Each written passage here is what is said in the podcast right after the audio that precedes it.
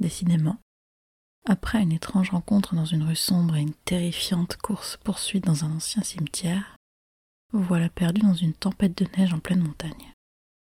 Un océan blanc vous entoure, aussi froid que les flocons qui mordent votre peau, et rien ne semble déchirer ce paysage infini qui s'étend en haut. Vous marchez droit devant, enfin vous l'espérez, dans ce désert blanchâtre où plus aucun signe ne vous donne d'indication sur l'endroit où vous êtes, et vous tentez de rejoindre l'entrée du sentier que vous avez emprunté pour vous engager dans la montagne plus tôt. Mais tout ça vous paraît si loin. La neige ne tombait pas. Le paysage s'ornait alors çà et là de conifères et de rochers qui brisaient la monotonie du paysage. Maintenant, vous peinez même à apercevoir vos pieds au sol. Désormais, tout n'est plus que vent, froid et neige devant vous, et vous perdez peu à peu espoir. Sortirez-vous un jour de cet enfer blanc? Un pas devant l'autre, vous avancez, traînant avec de plus en plus de difficultés vos jambes, qui peinent maintenant à vous supporter. Aussi soudainement qu'elle ne s'était levée, la tempête cesse dans un frottement succinct.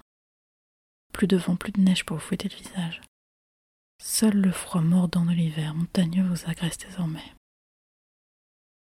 La sensation lourde que quelqu'un vous observe vous prend soudain aux tripes et vous vous retournez.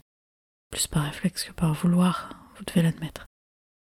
Mais rien ne vous attend. Nulle apparition terrifiante ne vous saute dessus. Vous soupirez de soulagement à réajuster votre col tout en vous retournant à nouveau. Vous avez échappé à la mort, inutile de moisir ici. Une voix glaçante vous arrête alors. De l'eau. Vous retenez à peine le sursaut que la découverte vous cause. Une silhouette diaphane est recroquevillée à vos pieds. Une femme, selon la voix, dans un long manteau blanc, lève ses mains vers vous comme si elle attendait que vous lui donniez quelque chose. Son visage est tourné vers le sol. De l'eau, vous croissez?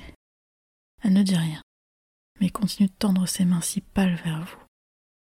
Vous vous excusez, lui dites que vous n'avez pas d'eau sur vous.